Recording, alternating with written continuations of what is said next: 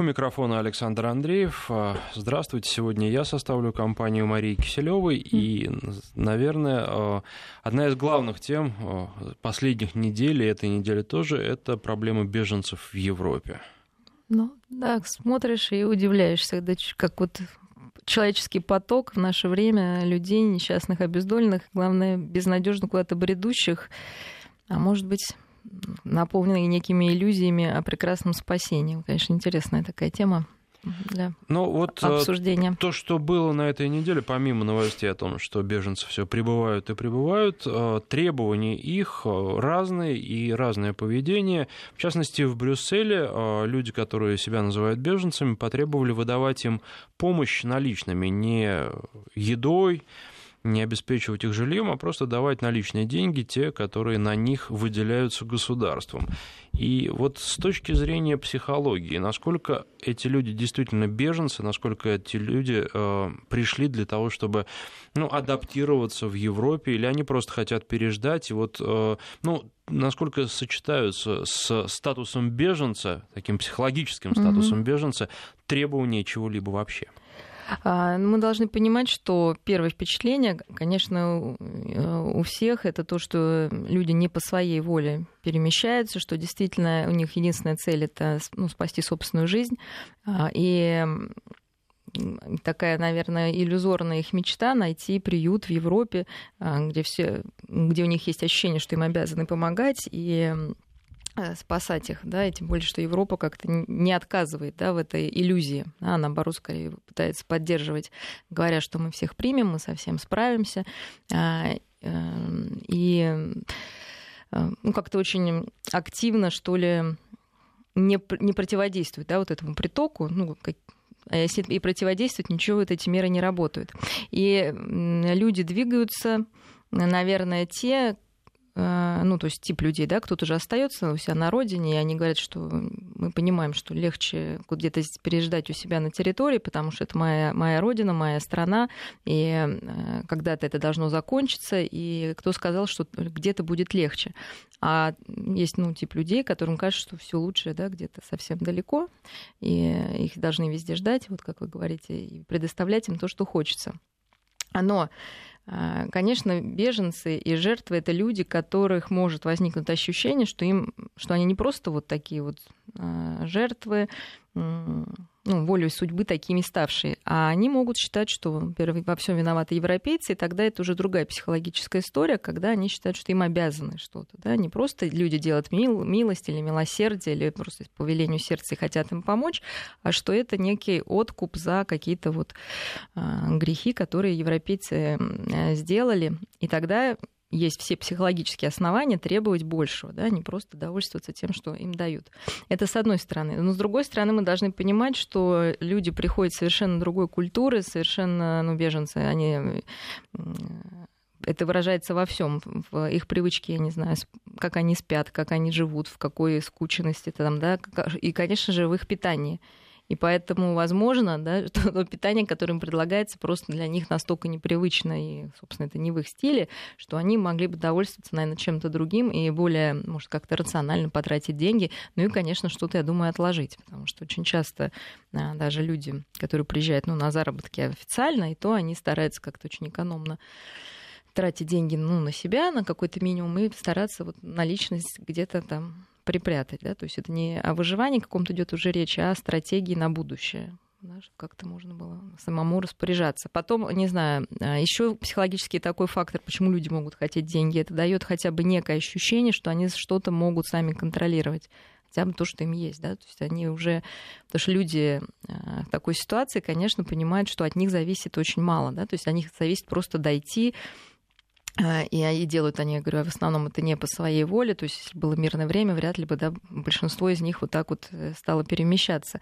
А тут вот, э, когда ты сам принимаешь некое решение, пусть даже в том, что тебе кушать, то нам кажется, что это так вот все ну, ерунда, да, но это уже много психологически, что ты хоть можешь решать хоть минимальные вещи и делать то, что тебе хочется вот в такой сложной ситуации. То есть тут может быть много, да, с одной стороны, и манипуляция такая, и желание некой больше выгоды, или из этой ситуации найти сложное такое, ну, какое-то выгодное решение, и непривычное питание, ну и вот такой поворот, когда это возможность вернуть контроль да, в собственной жизни хоть над каким-то участком самым простым. А, европейские процедуры приема беженцев предусматривают достаточно длительные разговоры, опросы и э, определение, беженец человек или не беженец. А, много говорилось о том, что для людей, которые приезжают, прежде всего для мужчин, эти процедуры могут быть унизительными, потому что у себя на родине они к такому обращению не привыкли. Мужчина там глава семьи, он, ну, в некотором смысле царь и бог. Это не европейский мужчина, который, наверное, подобные процедуры воспринял бы абсолютно нормально. А вот а, прохождение всех этих процедур каким образом повлияет на их дальнейшее пребывание в Европе и их ощущение, мироощущение в Европе?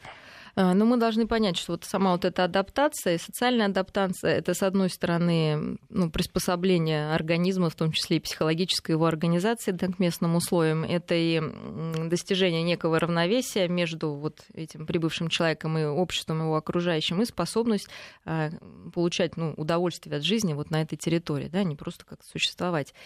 И, собственно, почему э, самые такие сложности в этой адаптации происходят у мигрантов, потому что соединяется совершенно совершенно два разных э, э, мировоззрения, мира и э, самовосприятия.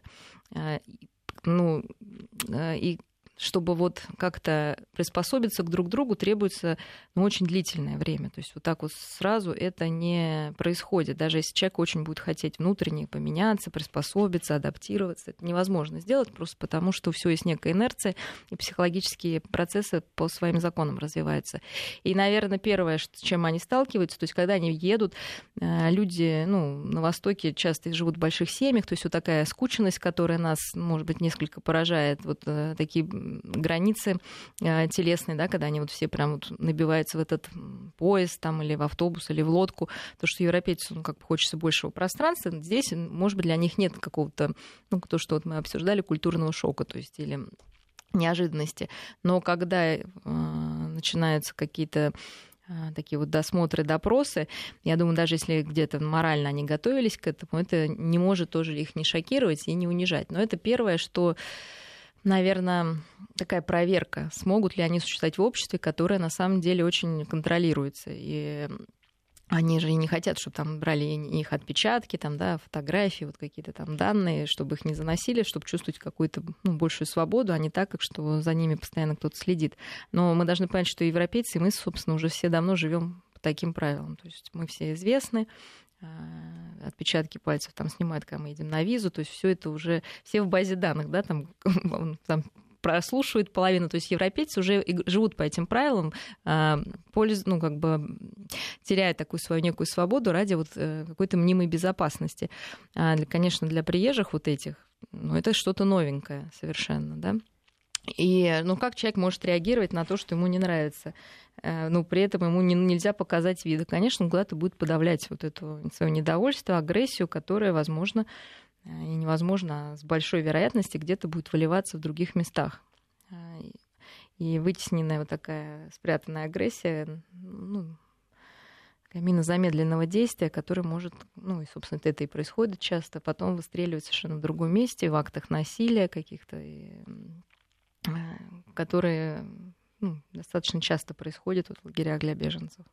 А это не осознанное насилие, не спланированное насилие, это просто вот вспышки гнева, которые будут происходить, или а, насилие тоже может принимать совершенно разные формы? Я думаю, что, конечно, разные. То есть это где-то это будет просто такое импульсивное, где-то это будет желание а, во-первых, а, больше укрепиться в своей идентичности и хотя бы за, защитить свои такие внешние психологические границы. Э, поэтому многие иммигранты вот кучкуются совместно, потому, ну, просто, да, по простому принципу, что один я на более слабый, да, чем я, нас больше, тем мы более сильные. Но и также укрепляет свою именно внутреннюю вот эту идентичность, эм, то есть более обращаясь к собственной вере, которая является ресурсом. То есть, по идее, нужно было бы э, размывать вот это, ну, как бы как сказать, религиозность такую, да, если ты хочешь вписаться в европейское общество. А получается, что такое отношение к, э, мигрантам заставляет мигрантов как раз больше э, ну, делать ставки на свою культуру, ну, ища в ней просто защиту, как в, не, в чем-то знакомом, э, и понятным. Э, и то, что разделяет твои вот друзья по несчастью. Поэтому вот такой раздел, он скорее будет разделять ну, европейцев, принимающую сторону иммигрантов. Да, потому что одни будут защищать себя просто физически и психологически, а другим очень будет хотеться докопаться да, до внутренности этих людей. Вот, и, а те будут еще больше окапываться. Поэтому здесь нужно, наверное, с уважением относиться к тому, что э, там, женщина может закрывать лицо, и мужчина, э, это, ну, что, например, с ним не должна женщина там разговаривать, да, что как-то, ну, это не принято в этом обществе. Тогда можно смягчить, наверное, такой переход. А что касается многочисленных призывов брать мигрантов в семьи, это идеальный вариант для Европы и для адаптации таких людей? И, насколько я понимаю, получается все-таки пока наоборот. Мигранты живут скучно, живут достаточно длительное время в каких-то лагерях, да и потом, когда они их покидают, когда им выдают какие-то временные документы, которые дают право на э, жизнь в той или иной европейской стране, все равно они собираются группами и живут в определенных районах, примерно в той же среде, в которой жили раньше. Э, ну, смотрите, мы уже, вот была у нас тоже программа, э, вот начальное проживание людей в таком лагере, оно, конечно, является плюсом, скорее, чем минусом, потому что это единомышленники, это люди, ну, товарищи по несчастью. Есть время такое, как сказать, эм, оглядеться по сторонам, имея поддержку знакомых людей, знакомой среды. Вот. Но чем дольше э, мигранты остаются в таком лагере, тем больше они привыкают именно к такой дотационной жизни, тем больше они ну, как сказать, друг друга скорее ну, не демотивирует, да, потому что в компании можно там, не знаю, посидеть, обсудить и дальше жить, да, никуда не двигаться. Чем, а, например, те семьи, которые пытаются сами а, надеяться лич... на свой личностный какой-то потенциал и рост, а не на государство. И когда их, э, скажем, гражданская идентичность становится сильнее, чем их этническая идентичность. То есть они скорее становятся гражданами страны, э, ну, то есть они не становятся немцами, да, но они становятся гражданами, например, Германии, ну, в своей психологической реальности, психической реальности. А чем те, которые вот пытаются, наоборот, как бы оставаться приверженными, например, ну, своей какой-то только культуре и, ну, не знаю, как объяснить, говорить, как у них там было и что же здесь происходит, да, то есть это вот такое, как говорится, варится в собственном соку, они начинают и никуда не двигаться.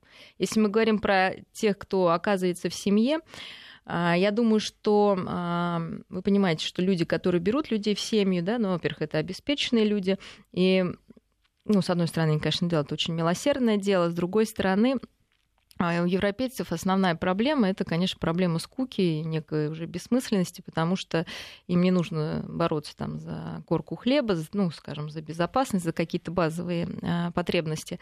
Им нужно вот уже какая-то некая самореализация, во-первых, ну и во-вторых, вот заполнить некую пустоту и скуку, в которой, в общем-то, они пребывают. И вот это так, знаете, как, ну, в прямом смысле свежая кровь, которая приходит а, в эти семьи, да? А мы видели по телевизору, люди с восторгом рассказывают, как они проникают, ну, принимающие вот, немцы, например, а, приняли там одного, потом он всю семью перевез. А дальше, вот дальше, да, будет достаточно интересно, да, потому что с точки зрения психологии, по идее, вот этот вот э, усыновленный мигрант, ну, должен какую-то испытывать благодарность по европейским понятиям, да, и, может быть, э,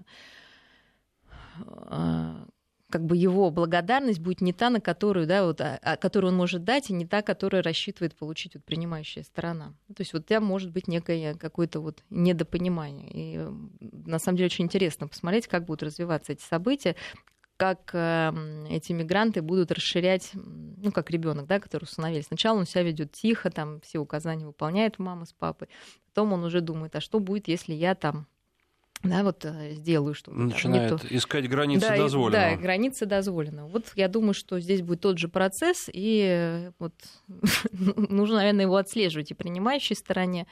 А, ну и потом, если тебя вот так вот приняли и просто так тебе дают деньги, и ты можешь типа там остаться без ограничения, то вы сами понимаете, человек э, существо достаточно инертное и ленивое, то есть смысла куда-то стремиться может не быть, да, вот, а, у такого усыновленного мигранта.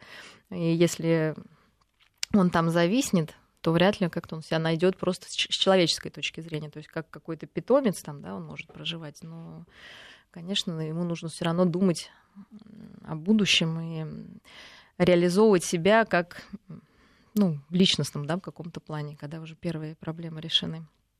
В общем-то, к чему я это все говорю, что э, если у человека есть цель просто, ну, у мигранта просто туда переехать, э, ну, чтобы за него там все делали, руки, ноги переставляли, вот, ну, я думаю, что это в любой стране, будь это мигрант, не мигрант, там, да, просто даже простой гражданин, ничего не получится. Если действительно цель а, какого-то роста, там, человека есть профессия, он себя вообще представляет, а, его идентичность крепка не только как его этническая принадлежность, как его статус беженца, да, есть какая-то гражданская позиция, есть а, профессиональная позиция, есть квалификация, там, тогда, безусловно, он быстрее впишется, и вполне может через 2-3 поколения вот уже эта семья стать вполне ну, вписанной, интегрированной в европейское общество.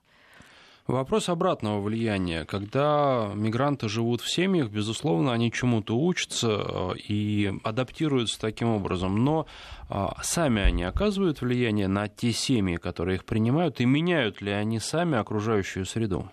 Я думаю, безусловно, меняет. И сейчас, когда, опять же, в европейских вот многих семьях какая-то есть э, потеря ну, ценностных даже ориентиров, да, когда, в принципе, все дозволено, когда уже религиозно это все не так ну, как бы религия не является да, уже опорой, на которую люди могли сделать, использовать да, в помощь себе. А, возможно, наблюдение вот за этими людьми, которые крайне выж... ну, живучи, которые часто бывают крайне заразительно фанатичны, например, своей религии, они могут э, как ни странно, очень даже влиять да, на принимающую сторону, вплоть до того, что люди могут обратиться и в их веру мусульманскую, и поменять вообще, как сказать, мнение о ну, картину мира поменять да, в своей голове, что, оказывается, люди совершенно не такие, как э, их показывают там по телевизору. И более того, некоторые особо скажем, такие нестабильные, могут просто перекинуться на сторону, ну, скажем, беженцев, считая, что теперь э, например, вот эти мигранты являются более, что ли, интересными, важными, значимыми, чем, например, вот, ну, граждане этой страны принимающие. Потому что у них есть заразительность, понимаете, когда люди на грани отчаяния, там, на отчаянии там очень много эмоций, очень много какой-то такой вот силы, ну, скажем, бессознательного, что ли, да то, чего сейчас дефицит в Европе. Да? Там все рационально, четко, можно сказать, где-то даже бездушно, да, а тут вот такие душераздирающие какие-то истории, очень эмоциональные, ну, такие заразительные, и люди могут на них откликнуться и поменяться. Ну, неизвестно, в какую, хорошо это или нет, но как-то, по крайней мере, подпитаться эмоционально от этого всего. Можно говорить о какой-то критической массе, сколько Европа с ее населением может принять а, мигрантов, совершенно других а, представителей другой культуры, другого общества, для того, чтобы Европа сохранилась, ну, а, не совсем хотя бы в том виде, но сохранила те черты, которые ей были присущи той Европы, которую мы знали там 10-20 лет назад. Ну, у меня, конечно, таких цифр нет. К счастью, то, что люди... То есть пока сейчас происходит, мне кажется, такое вот накапливание этой критической массы, а, когда мигранты все таки как бы не хотелось там европейцам, они все же не интегрированы. Я уже не говорю про этих новых, да, даже предыдущие, которые там живут поколения. Вот вы правильно сказали, что они живут чаще а, ну, в отдельных районах, которые ими оккупированы. И чаще это вообще могут быть и центральные районы. Вот мы были в Норвегии, в Осло, прям вокруг вокзала, там такой район там с мечетями. А, и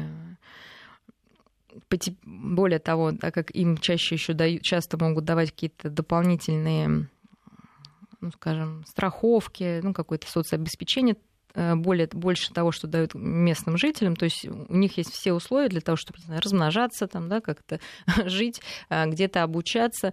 Э, и может быть, это процесс как бы не, не такой быстрый, как ну, может показаться, но тем не менее постепенно просто они могут и вытеснить вот более вялое, я бы сказала, да, менее такое есть европейцы просто теряют сейчас вот стержень. Да? Во-первых, они ну, физиологически там, да, как бы очень рождаемость низкая, и психологически, то есть они уже не, не каждая страна не представляет себя саму, да, то есть какое-то нечто общее европейское, размытое, и ну, это не способствует да, какому-то сохранению идентичности, э, как ну, этноса, да, какого бы то ни было. И потихонечку, конечно, их могут вытеснить. Но мы понимаем, что есть теория социального дарвинизма, то есть бескомпромиссная борьба за ресурсы просто, да, и выживание сильнейшего в таких условиях. Ну, возможно, тогда сильнейший выживет, но боюсь, я говорю, что и физически, и как-то психологически более выносливыми могут оказаться именно вот эти беженцы, потому что они, ну, ну просто это так, да, потому что там у них э, такая большая конкуренция внутри ну, их страны, что там уже произошел большой отбор. если они добрались, там не утонули, да, как-то выжили вот в этих тяжелых условиях антисанитарии, пешком шли, да, то есть могут жить без душа, там, я не знаю, да, питаться какой-то самой простой едой, конечно, они просто физически более выносливые, да, на большее готовы пойти ради того, чтобы выжить, да, не задумываясь там о смыслах жизни, потому что им этот смысл там дан по религии, вот, а европейцы тихо впадают в депрессию, которая, я думаю, беженцам как-то не особо да, близка. То есть у них может быть депрессия реактивная на потерю дома, там, да, но вот такой духовной какой-то депрессии, конечно, там нет. А прибытие мигрантов не заставит европейцев в массе своей взбодриться и почувствовать вот. конкуренцию? Или наоборот, да. здесь они будут уходить все большую депрессию, а, потому что ну, Но на самом деле для них это шанс, потому что многочисленные исследования всегда, ну, показывают, что когда большие группы сталкиваются, да, и у них есть разная идентичность, то вот это сравнение, эта угроза слияния, она укрепляет и ту, и другую группу. Вот, и поэтому здесь вполне возможно, а, ну, собственно, наверное, это и происходит уже в некоторых там районах, когда идет вот, ну, как бы отстаивание границ собственной идентичности, отстаивание, ну, и физических границ, то есть на территорию не пускать, да, и в психологическом плане, когда а, люди против эм, ну, против вот этих вот обычаев и правил, которые они наблюдают, и им они не близки. Конечно, это может укрепить да, идентичность европейцев. Может быть, вот это для них последний шанс какой-то, да, почувствовать, что они теряют, да, потому что обычно это заметно только когда это начинает уходить прям совсем из-под ног. Вот, возможно, это их и укрепит. Если они не будут, наверное, одевать на себя розовые очки и строить из себя вот таких каких-то, знаете, бестелесно святых, которые только могут принимать, э, всех обогревать, и как-то все это очень вот так вот беспроблемно, как им кажется, да? То есть не будут отрицать проблемы, которые существуют. А европейская политкорректность вот в, этом борь... в этой борьбе может сыграть какую-то роль, и если да, то какую? Ну, вот а европейцы тоже, наверное, как вы говорите, проверяют границы дозволенного, но уже не того дозволено, что кем-то запрещено, а свои внутренние границы дозволено. Вот сколько они могут э, да, вынести, что ли. А, и вот это, с одной стороны, толерантность, которая очень правильна, да, потому что люди все разные, нужно всех принимать э, такими, какими они есть, да, но это не значит, что их нужно принимать домой, да, и выселяться из дома. То есть вот как бы вот это а, уже границы вот эти происходят какие-то, ну, абсурдные размывания, да, границ, как это должно быть. И в какой-то со стороны, конечно, кажется, что это утопическая идея, что они могут всех принять, все решить, э, при этом, ну, скажем так, не нанеся себе тоже ущерб, да, какой-то психологический даже, да, но я же не говорю про экономический, а, потому что это не может не злить, я думаю, потому что чувство беспомощности всегда вызывает агрессию, которой, с которой что-то нужно делать. А сейчас многие уже да, чувствуют именно беспомощность решить эту проблему, но пока она как-то отрицается, но все равно эта беспомощность уже скользит. Вот в этих стенах, которые они пытаются строить, да, в каких-то вот ну, таких вот колючих проволоках, в том, что люди стали поджигать уже вот эти приюты для беженцев, да, то есть вот эта агрессия от беспомощности, да, эта агрессия, она уже где-то начинает вылезать и может привести как раз ну, к таким националистическим, националистическим да, идеям, к их возрождению и вот к такой вот уже агрессивной борьбе друг с другом. Когда, скажем, во Франции принимали выходцев из Марокко, из Алжира, а, там говорили, что вот да, мы виноваты в свое время за колонизацию, и теперь мы должны платить по счетам. В данном случае, наверное, в Европе что-то подобное происходит, и вот это чувство вины, как оно ну... будет сказываться в дальнейшем на простых европейцев, ведь каждый отдельно взятый человек вряд ли в чем-то виноват. Вот а, да, вот это чувство вины а, болезненное для Европы, собственно, оно как-то такое очень депрессивное, да, чувство вины. Одно, с одной стороны, чувство-то неплохое, да, потому что оно, ну, и к милосердию призывает, и к какому-то, там, я не знаю, к работе над ошибками, но все хорошо в меру. Вот, и для любого государства и человека важно определить действительно меру своей вины. И если можно что-то исправить, то лучше просто это исправить, а не продолжать там страдать. И, конечно, самым главным работать над ошибкой было, наверное, это какое-то прекращение вот этих военных действий. И тогда не нужно было бы никого спасать, или в другой вариант можно было бы этим людям помогать на местах, какие-то там делать лагеря и ну, что-то думать другое, да, а не принимать всех, как говорится, не сходя со стула. Да, и тогда, наверное, лучше бы понимали этих людей, их потребности, если бы действительно интересовались судьбой и причинами. Ну, всегда лучше начинать с причины, почему люди бегут, да. Если возможно прекратить, тогда, наверное, лучше там это делать, да, а уже не с последствиями бороться. И здесь, я думаю, европейцы чувствуют вину, потому что они сами, собственно, гонят к себе этих беженцев. Клинический психолог Мария Киселева. Сейчас новости, после них продолжим. Ну вот буквально через минуту-другую перейдем к другим темам. Угу. Хотелось бы только про чувство вины закончить. А чувство вины, что с ним происходит, если а, европейцы прикладывают, простые европейцы прикладывают угу. все усилия для того, чтобы помочь беженцам что-то сделать, каким-то образом искупить свою вину, а беженцы все прибывают и прибывают, и конца этому потоку не видно. Ну, всегда чувство вины тоже связано с некими такими базовыми агрессивными да, чувствами, потому что вина подразумевает злость там на себя. Вот, за то, что ты что-то не сделал, и желание, ну, собственно, как-то исправиться. Вот, но если у всего есть какие-то пределы, да, если уже ты не можешь с чем-то справляться, то обычно человек чувствует вот именно что беспомощность, которая, опять же, вызывает ну, какие-то да, агрессивные чувства уже как защиту, да, защиту от этой беспомощности, потому что кажется, что можно что-то сделать, чтобы э, избавиться вот, ну, и от чувства вины, и чтобы эту проблему решить. Вообще чувство вины такое чувство тоже покрывающее, а, Часто люди э, в своей жизни испытывают вину, потому что им кажется, что от них зависит больше в этом мире, чем на самом деле. И вот это ощущение, оно более приятное, чем признание э, невозможности что-либо изменить.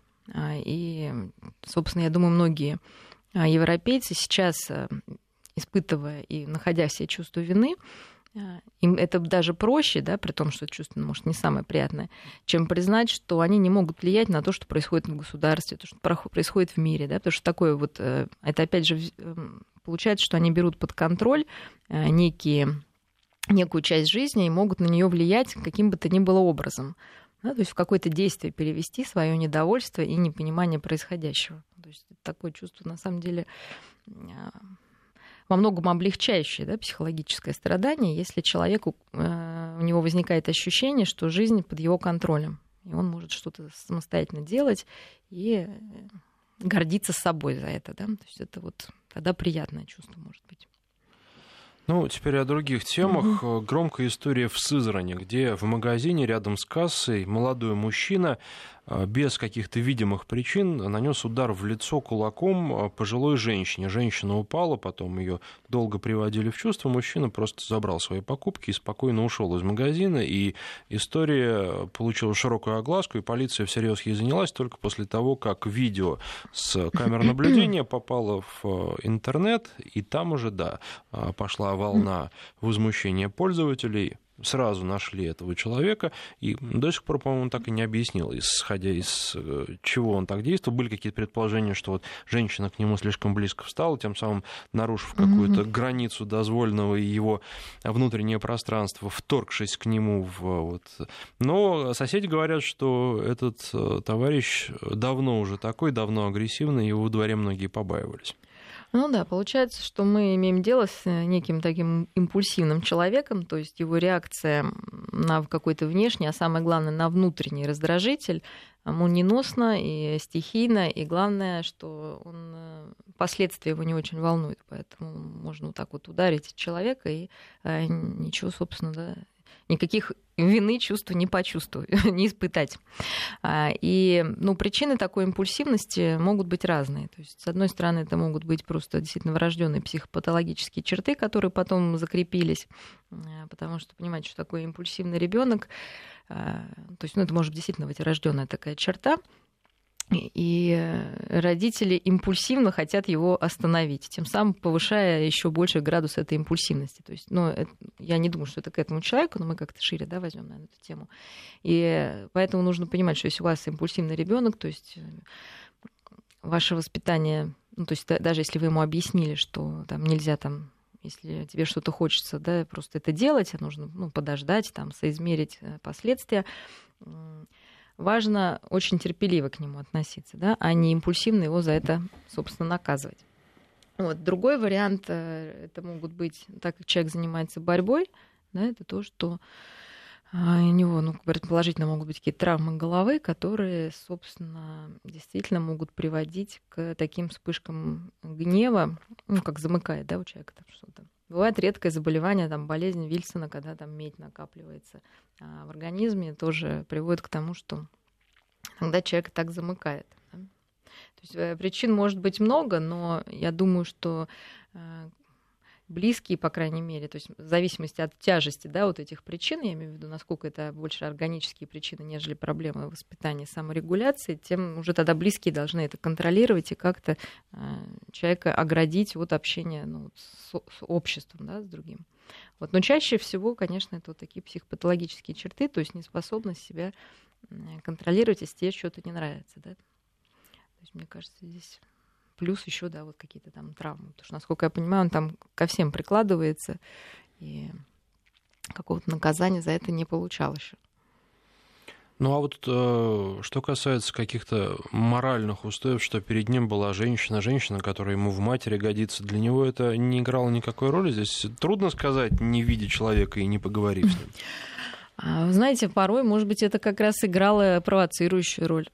Может быть, она ему напомнила как-то его маму, которая стояла сзади, когда он делал уроки да, и действовал ему на нервы. То есть здесь мы, ну, это все такие спекуляции, да, скорее фантазии, но то, что э, пожилая женщина точно не несет никакой ответственности, даже если молодой человек считает, что у, нее, у него есть миллион оснований было ее ударить, потому что в его психической реальности внутренней, внутренней да, там все по-другому, ну, том все дело, что человек в норме, он соотносит, да, вот ему, ну, вы сами понимаете, что мы в жизни встречаемся с приятными, неприятными людьми, кто-то нарушает наше пространство, кто-то наступает на ногу, кто-то навязывается, то есть, ну, куча, да, вещей. Мы можем привести с собой внутренний диалог некий и а, себе, да, что люди бывают разные, мне этот человек неприятен, но сейчас нужно перетерпеть, тем более там вообще была, да, одна минута, и пойти по своим делам и наслаждаться жизнью там, где это возможно. Вот. А человек вот импульсивный, у него вот этой работы просто нету пространства и времени да, для этого, потому что э, сразу есть реакция. Да, причем такая, которая э, невозможно оценить и отследить, да, но если это вот именно патологическое какое-то состояние.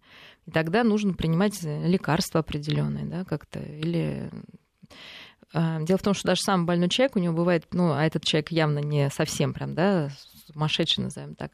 А, то есть в периоды, когда вот этих состояний нет, он должен, ну, самым лучшим, самое лучшее для него будет научиться предугадывать, да, эти состояния, когда еще а, он может контролировать, собственно, да, себя.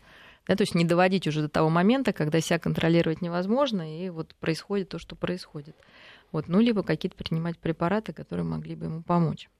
Вот. Но в этой ситуации, мне кажется, там действительно какая-то она странная не только тем, что вот это не, неадекватная реакция молодого человека, а то, что его не попытались там задержать, там, да, как-то вот. Э, и вокруг люди э, действительно становятся очень э, ну, то есть они даже не то, что они равнодушны, да, это наверное, неправильное слово, а то, что происходит, воспринимается само собой разумеющимся, ну, как-то вот не удивляет, да, уже никого.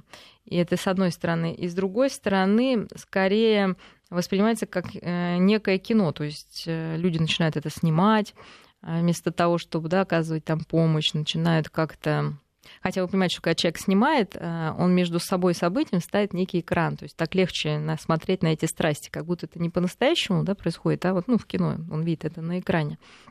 Вот.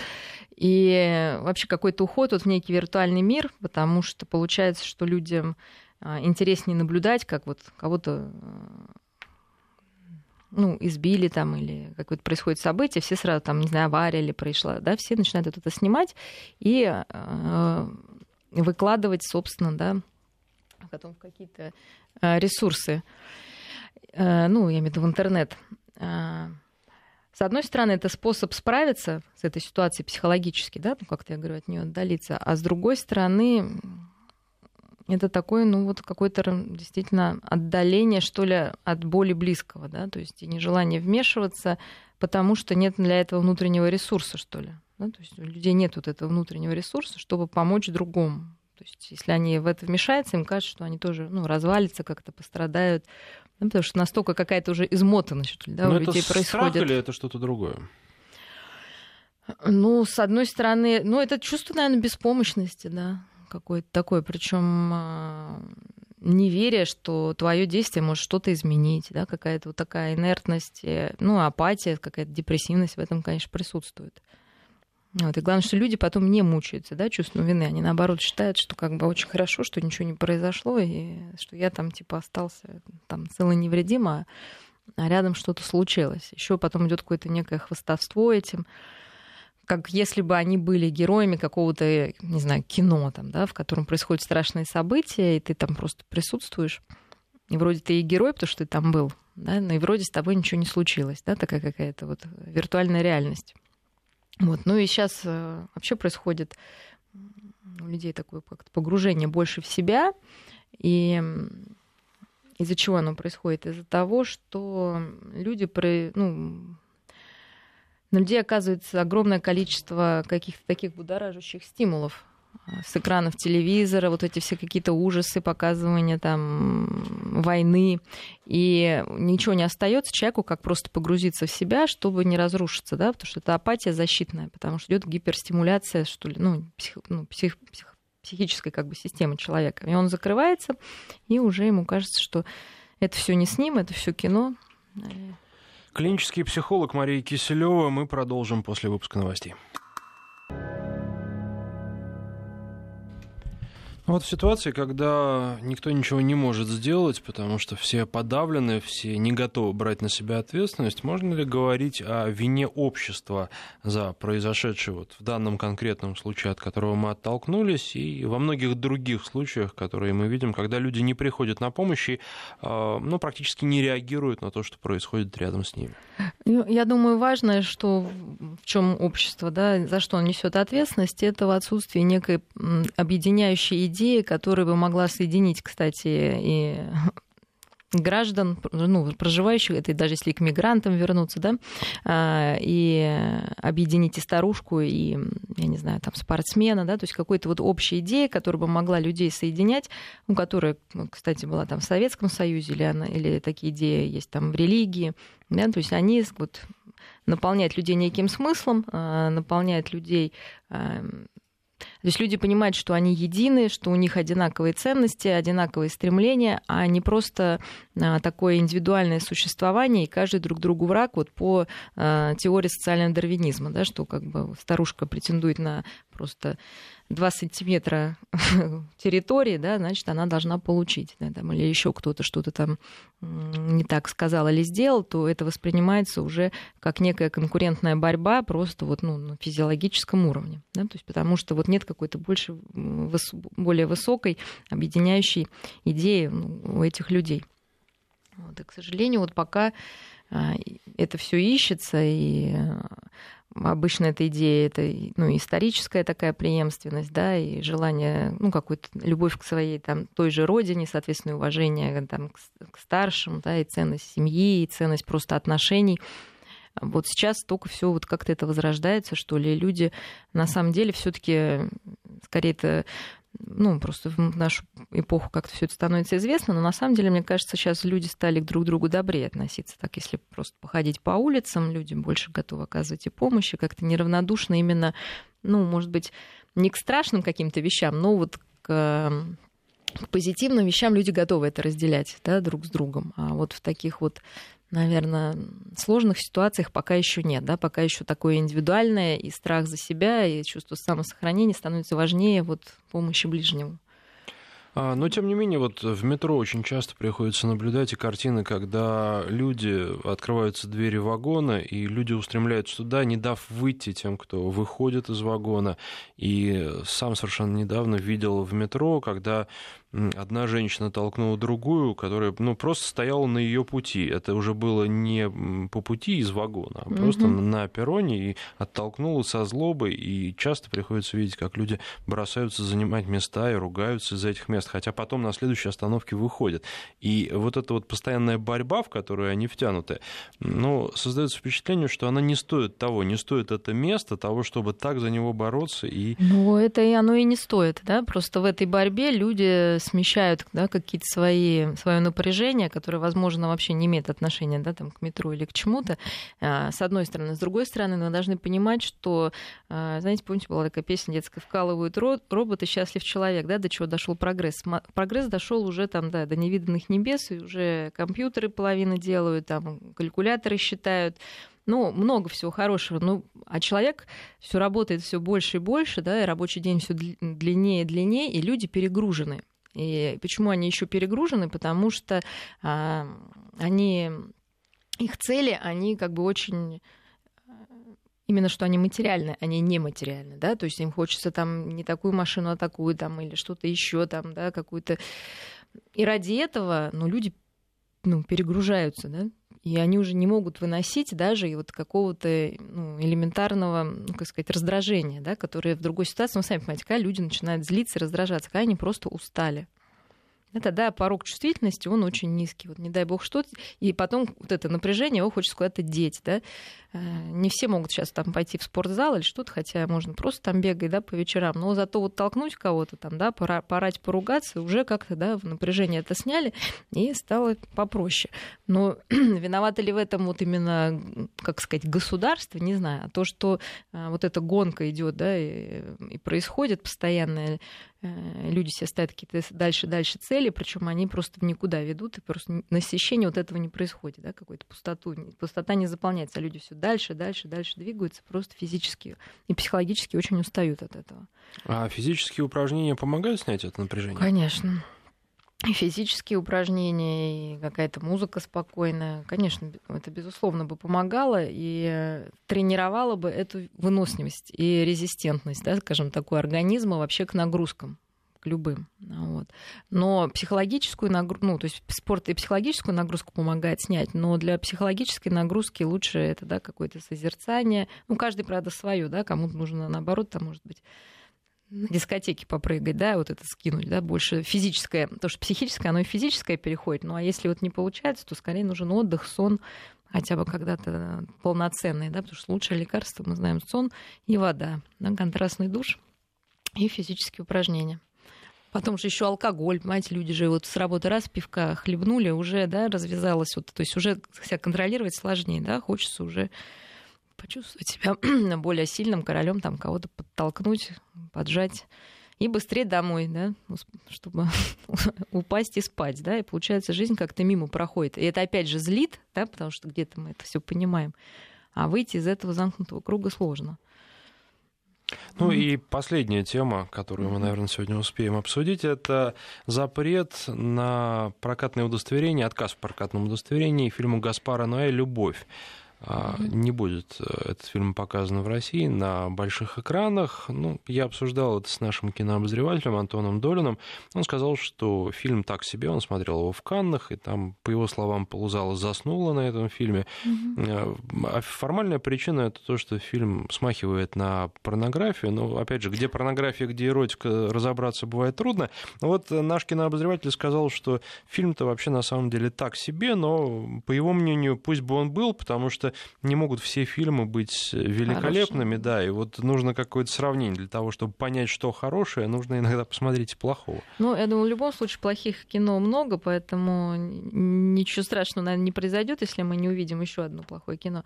Но э, я сама, естественно, не смотрела это кино, но читала тоже отзывы, какие-то описания этого фильма. И как, ну, с психологической точки зрения, наверное, ну, почему какие-то фильмы запрещаются? Ну, я так понимаю, кроме того, что там это какая-то порнография или что-то, но в этом фильме идет подмена такая, которая повсеместная, да, понятие любви и секса. Да, как бы в этот фильм а, чтобы там не писали, так как основная там все-таки мотив это сексуальные отношения, и на, а вокруг этого строится а, особенно ярко, да, вот эту подмену, наверное, показывает, да, когда больше нам кажется, что ну, любовь, особенно молодежи, да, вот это и есть именно какие-то физические отношения, а не то, что происходит у человека а, в душе. И показать эти отношения на самом деле значительно проще, я имею в виду сексуальные, тем более там в 3D, и тем более э,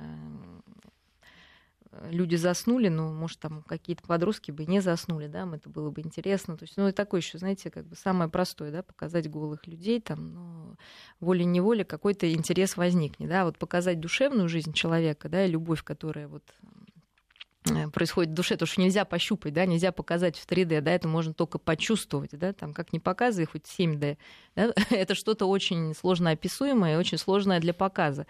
А вот, наверное, этого не хватает, и вот такого бы кино хотелось, да, когда ты смотришь, и там, ну, как раньше, да, были кино, и все как-то вот возбуждает даже больше, да, чем самая порнографическая порнография.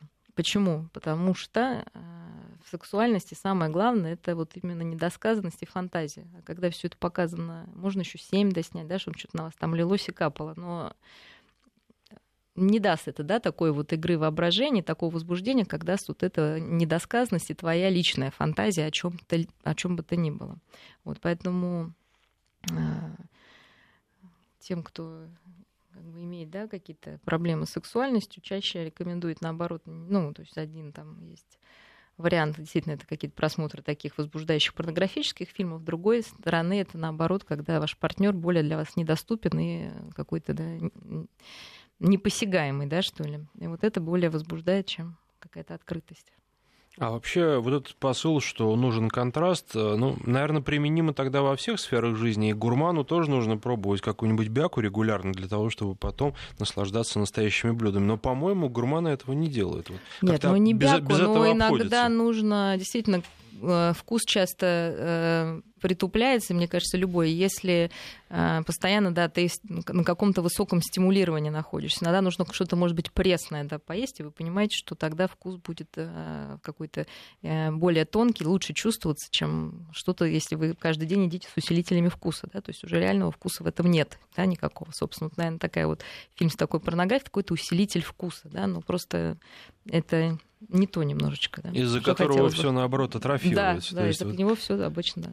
То есть получается, что таких фильмов точно совершенно не должно быть много. Да, их не должно быть много, просто как некий эксперимент. Естественно, он имеет право на жизнь. Да? Но, видимо, я с этим согласна, у людей нужно воспитывать больший вкус именно к отношениям между людьми, потому что это самый большой сейчас дефицит. Нет дефицита просто в сексе, нет дефицита в каких-то там фильмах э, с там, да, с изображением полового акта. В этом нет. А вот как я говорю, вот это, то, что мы теряем, дефицит именно отношения, близости настоящей, вот это дефицит, да.